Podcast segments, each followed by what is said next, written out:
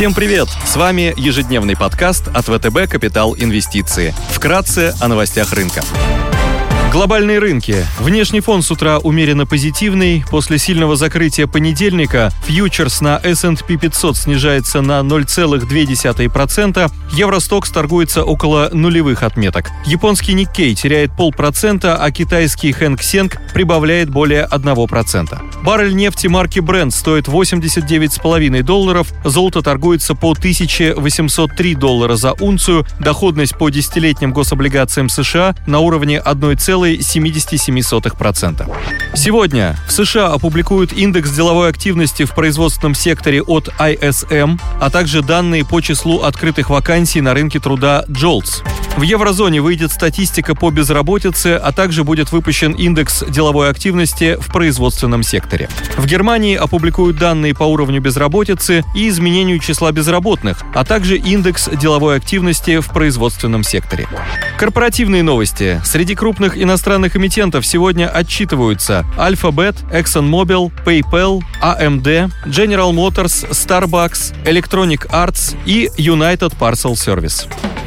Идеи дня. Сегодня на европейском рынке акций мы хотим выделить французскую транснациональную компанию LVMH Майот Hennessy Louis Vuitton. Компания является известным производителем товаров роскоши от одежды и аксессуаров до алкогольных напитков и косметики. Компания демонстрирует уверенный рост финансовых результатов. В представленном отчете за четвертый квартал 2021 года органический рост выручки составил 27% по сравнению с прошлым годом, превысив консенсус-прогноз. Продажи в Европе впервые за последние два года превысили показатели за 2019 год. В США рост продаж в четвертом квартале составил 30 30% по сравнению с 2019 годом, в Азии 40%. При этом основная доля выручки в 40% по-прежнему приходится на продажи в Китае, и компания станет бенефициаром дальнейшего роста спроса на товары роскоши в данном регионе. Согласно оценкам аналитиков, к 2025 году на Китай будет приходиться 40-45% глобального рынка товаров роскоши, и его объемы будут составлять 152-162 миллиарда евро.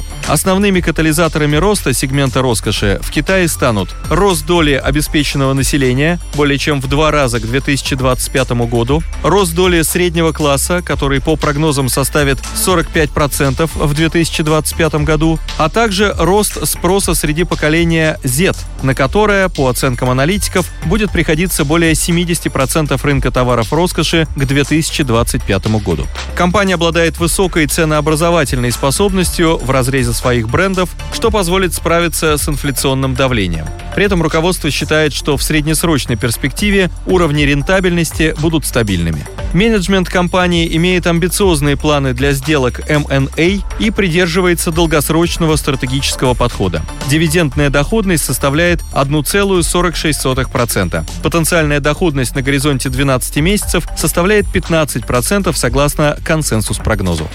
На рынке иностранных облигаций хотим обратить внимание на долларовый выпуск 27 года погашения бразильской компании Gerdau с рейтингами BAA3 от Moody's, 3B- от S&P и Fitch. Gerdau – один из крупнейших производителей сортового проката в Южной Америке и один из крупнейших мировых поставщиков специальной стали. Компания оперирует в 10 странах и насчитывает более 30 тысяч сотрудников. Бумаги просели в цене на фоне роста неопределенности, связанной с предстоящими президентскими выборами в Бразилии и вмешательством правительства в политику ценообразования, а также опасений подъема долларовых процентных ставок.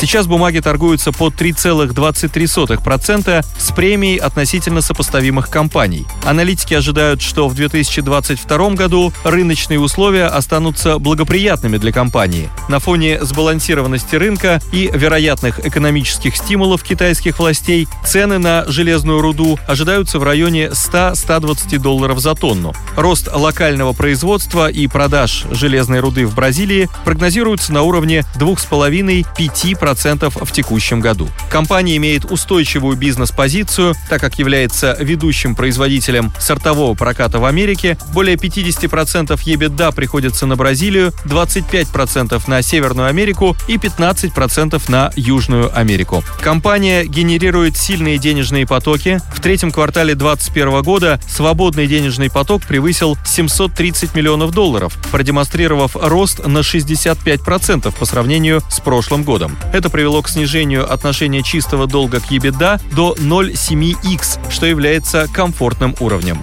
Гердау обладает надежным уровнем ликвидности, запасы денежных средств достаточно для погашения долга вплоть до 2023 года. Также компания обладает низкими валютными рисками, так как почти вся выручка компании номинирована в долларах США, как и большая часть долга, при этом около 50% операционных затрат выражено в местной валюте. Спасибо, что слушали нас. До встречи в то же время завтра. Напоминаем, что все вышесказанное не является индивидуальной инвестиционной рекомендацией.